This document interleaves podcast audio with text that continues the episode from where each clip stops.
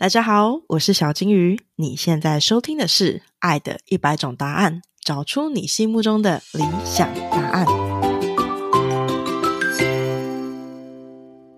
嗨，大家好，我是小金鱼，欢迎来到《爱的一百种答案》。在这里，我会访谈一百对夫妻，来了解关系究竟是怎么一回事。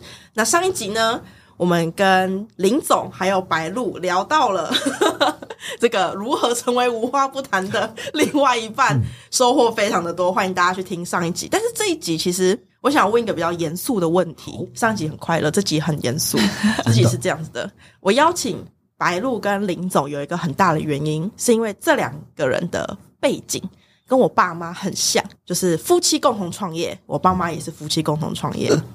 然后呢，有两个小孩，我爸妈有两个小孩，好，包含我跟我我弟弟。但是这个结果很不一样。我爸妈呢的这个相处方式，就是每天会大吼彼此。那大家知道我家在老家的嘉义，我说我们家是透天厝那一种，是住二楼。我爸妈在一楼的嘶吼声呢，我在二楼是一清二楚的啊，可以写逐字稿给各位的那一种清楚。因此我非常崩溃。可是我听玉胜跟白露的 podcast，我总觉得他们好像不是会这种大声嘶吼彼此的夫妻。然后我个人是偏向不要大声嘶吼 彼此的夫妻。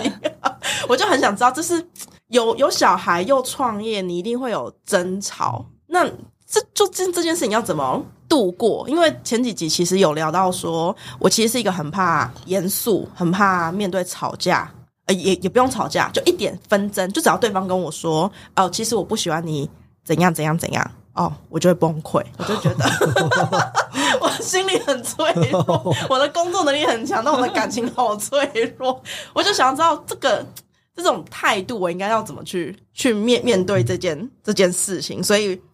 我想要问两位，就是有没有什么是你们很印象深刻或很剧烈的争吵？然后你们是怎么去解决这件事情的？我们印象深刻的争吵，我记得就是我大概每个月都会回娘家，大概可以住个四五天。可是呢，每次只要一回去，他打电话来，我都会刚好没有接到哦。就是可能我在洗澡，或者是手机在房间充电，我都没有接到。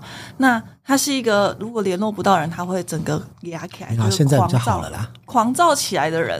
然后记得那时候怀孕，那一次吵得最凶。我那时候怀孕，然后他就是联络不到我，他就传了一堆讯息，然后一直噼啪 噼啪，一直骂，一直骂，一直骂，一直骂，然后躁郁症那种。对，然后各种贴图，然后这种生气的贴图一直传传。然后我后来晚上发现的时候，我就赶快打电话回电话给他。你去哪边啊？忘记了，不重要。我就回电话给他，我就说，我我就回电话给他，但他不接，不接，不接，气到不接，然后我就狂打至少二三十通以上，然后不接，他就后来就关机。我说哇，来这么狠，那我就打家里电话，因为我还记得家里的电话，我就狂打家里电话，还是不接，最后就变成是直接直接那个应该是电话线被拔掉的声音，就是完全就是没有没有办法联络到这个人，然后我就。开始又从私讯 FB 的私讯打，封锁被封应该是被封锁，没有封锁拉黑，对，就是完全就看就是反正就是整个人失联。那时候是半夜凌晨，应该是一点多。那时候想说天哪，会不会气到要跳楼？就是是我是担心他的安危，因为我觉得他情绪处在一个不稳定的状态，他会不会在我不在的时候轻生之类的？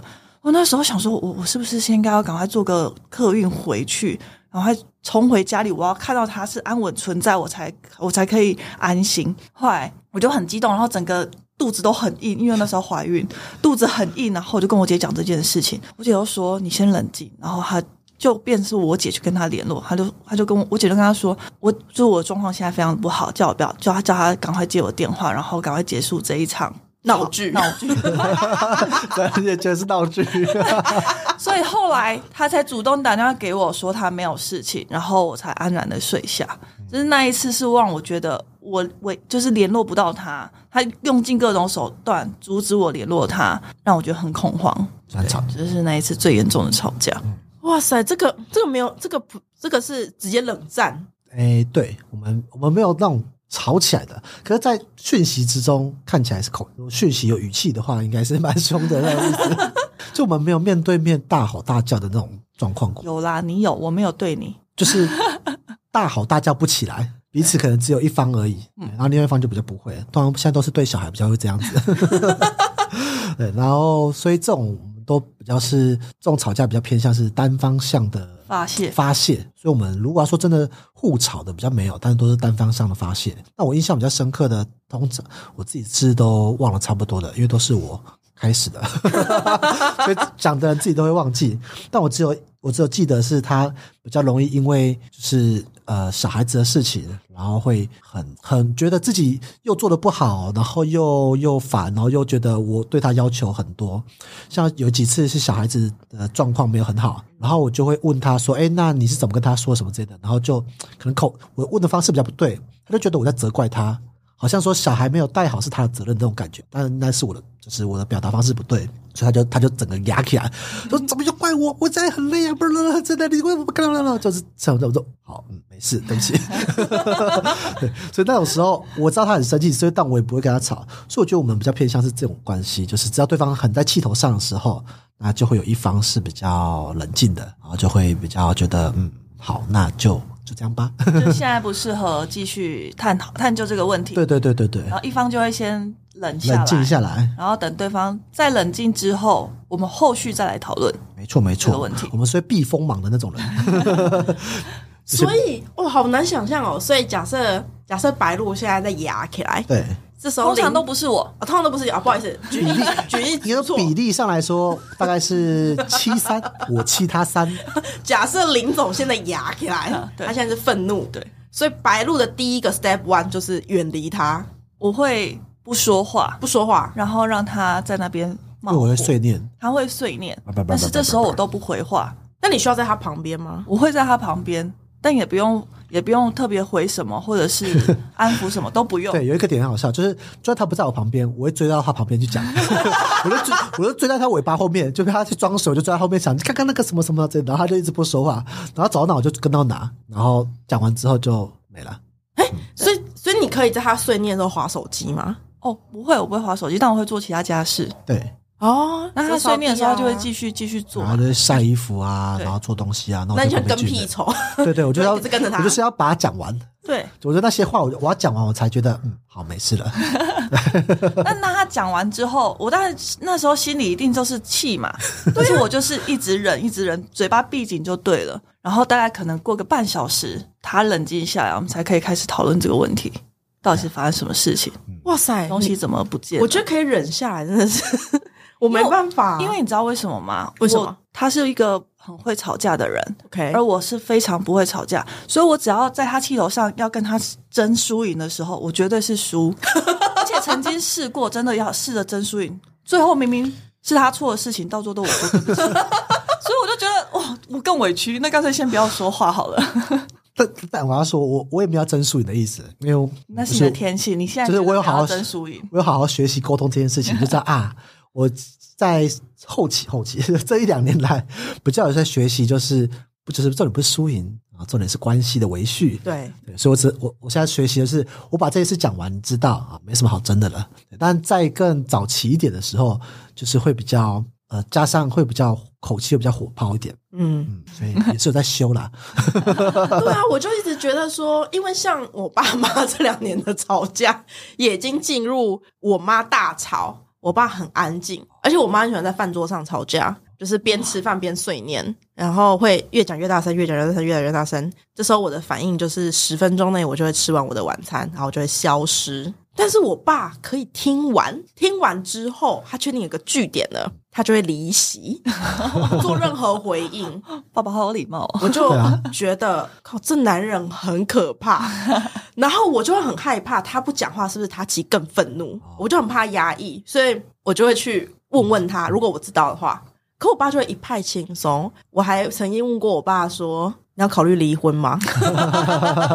就是哎、每次我回家都可以遇到这种争吵，看起来就是 every day 的那一种。哎、要不要考虑离婚？啊，我爸就是大笑，没有给我任何回答。哦，我就没办法想象一个人很热，然后另外一个人很冷静。那这时候是我需不需要担心？那另外一个很冷静的那个，他其实更生气。就这个不会耶，我觉得反过来也是一样。有时候对于白鹿对于一些事情很生气的时候，我就觉得嗯好哦，但是也不会觉得是忍耐，就是觉得说，嗯，我知道这个状况了。他没有，就他没有什么忍不忍耐这件事情，他就有点像是水流过去，那时候是没有带灵魂的。对，没有带灵魂的，然后就是被一些落被水流冲过去，就一身湿，就嗯好，就擦一擦就好了。就他会变成一个相处方式，因为每个人都会有不同的情绪的波动，所以这个相处方式就是嗯我知道了。所以他已经不是像年轻的时候觉得说啊我忍耐，我哪一天我一定要怎样怎样，对啊就已经不是这个状况了。更多的是我们想的说嗯那等下要吃什么呢？OK，所以就是让愤怒这件事情，就是让他 对啊，因为发本来泄完生大家都会知道生活就是需要发泄嘛，那对方的唯一的发泄的对象就只有你嘛。对有时候他也不针对你，可是你也可能被波及到，对，但又没有真的什么伤害，那这些东西习惯那就好了。那你会那种愤怒，觉得我很衰吗？现在世界上衰的事情太多了，对啊，这对方，因为我们承担对方的快乐，也当然必须要承担对方的愤怒啊。靠至理名言，抄起来，抄起来！我们承担对方的快乐，嗯也也要要承担对方的愤怒。对啊，这是我真的认为，就是彼此相处久了，就是一起承担对方所有一切。你不能开心的时候才跟你分享，生生气的时候不跟你分享，然后让对方觉得很生气的时候却无处可发泄。与其他去外面发泄，不如再发泄在我身上。那或许真的是我引起的，或者我只是那个导火线，那也没关系嘛，我们就就这样。对，像我们最常发生的状况是找不到东西，要特别说一下。有我听 podcast，对白白鹿会依据心情、想法换地方换地方放东西。就是找不到东西这件事情，是我每次都会很烦躁的，因为他很喜欢就居家换东西换地方，就有时候就会换了一些位置，比如卫生纸换位置，牙签会换位置等等之类的，所以他很多东西会换位置。换位置的时候，我们全家找不到，小孩子也找不到，就小孩子找不到会问他，他也会生气，我找不到我也会生气。然后他就说就在这边嘛，你们刚刚每次都问我，我说啊，你就每次要换东西换地方啊。那像这种时候，我们就知道他不是说你做的不好，而是我们针对找不到东西这件事本身生气，所以过就算了。那如果这件事情他不对对方发泄，那他要对谁发泄？他上网去骂骂人家嘛？所以每次看到我们看到一些在网络上去抱怨另一半的人，就觉得好奇怪，为什么他们对方跟另外一半说，对他们没有对方不愿意承接他的情绪，他才要对外去发泄嘛。那我们宁愿是我们承接对方的情绪之后，然后就说哦，那下次该怎么办，这样就好了，而不是让他无处去发泄，还要去哦亲朋好友抱怨啊等等之类。哎，那我很好奇，就是像这种好一另外一半已经有愤怒了，好，这个愤怒之后半小时后降下来了，这时候白鹿需要自己去找林总说，哎，我那我们聊一下刚刚的事情吗？通常我们会先做别的事情，对，是就是比如转移说目标先对转转移转移他现在的状态，比如说我们去看个看个影片啊，或者什么的，讲一下小小孩的事情，然后晚上在睡前的时候再聊起这再开启这个话题。说我觉得你今天这样讲讲讲很没有道理，哎，你东西明明就放哪里了，你自己忘记，然后还要怪别人，就是这样子开始讲他，那他就会开始思考他刚刚讲那些话是不是太过分了，然后到最后他才会说对不起。哦，所以中间还要先做一些其他的事情。对，要要先转换一下转转换一下。可是，可是我会觉得说，啊，不是啊，你刚是刚刚你生气，我还要去找你，哎，我也会找他啦，就等他躺在床上的时候就开始讲这件事情嘛，然后他会提起来，因为通常发完脾气的人就过了，可是被发脾气的人还会留着，因为他是一身湿。对，所以那他会主动提起，那发脾气那一个人就要知道，哦，那就是刚刚是自己过错。所以我觉得还有一个点就在于是说，真正生气的那个人，他也要知道自己这样做是不对的。然后在对方开始要讨论起的时候呢，就要带着歉愧疚的 心来做来讨论这件事情。反省的心，对，要反省的心。那我在这点上，我是还蛮会反省的。很会自我反省。对，对对对对，我就是随时会低头的人。哎，所以你们没有在晚上睡前讨论，然后又开始另外一场吵架？通常不会，因为对方已经态度已经软化了，所以其实要吵也吵不起来。哇，这个这个 SOP 我觉得很棒哎、晚上吵得太累了，不敢睡觉。就是好像睡前聊天真的是一件蛮重要的事情，对不对？我觉得每个人每个每对可能频率不一样啦，因为我们的我们的生活是小朋友睡了后才开始是我们的生活，对，对，所以睡前就会变都是我们的时间。但有些可能不太定，所以我觉得为彼此找到一个可以好好静下心对话的时间都是蛮重要的，因为它可以让每一个情绪都有最后一个很圆满的收尾，收尾很重要。收尾很重要。但是你觉得这些，就是因为我觉得，如果两个人一起创业，你会更难找到这种可以去收尾情绪的时候，因为会哦。你的事情会很忙。对，你刚刚说创业的话，我觉得就有另外一个变数，事业的变数。今天事业的变数就在于说，如果事业顺利的话，其实两个人不会怎样，什么都好。什么都好，有赚钱就公司有赚钱，大家都开心一样的道理。但是问题就在于公司如果出了什么问题，那你要怪罪谁呢？你怪罪谁都不对。对，那这时候就会变成一个有一个有一点无解的吵架，因为你们怎么吵，解决方案也不在你们身上，解决方案在明天的业绩之上，所以就变成是我们只能说，那明天该怎么做？那再看看会不会改变。所以如果事业如果是一起创业的话，它的变数就来自于外部的时候，两个人就要意识到，这不是我们两个之间的错，不是你没有认真工作，也不是我没有怎样之类的，而是市场变动，那我们可以做什么样的努力？那这时候，那我我觉得工作态度积极点就蛮重要的，不可以摆烂。哇塞，那其实等同于是双方要是那种很成熟的个体，我觉得创业不成熟，真的容易死掉，因为它都牵扯到事业了，它就不是两个人之间的事情了，它是跟市场接轨的事情。所以，假设你们把两个之间很幼稚的事情放到事业上的话，公司蛮容易倒的。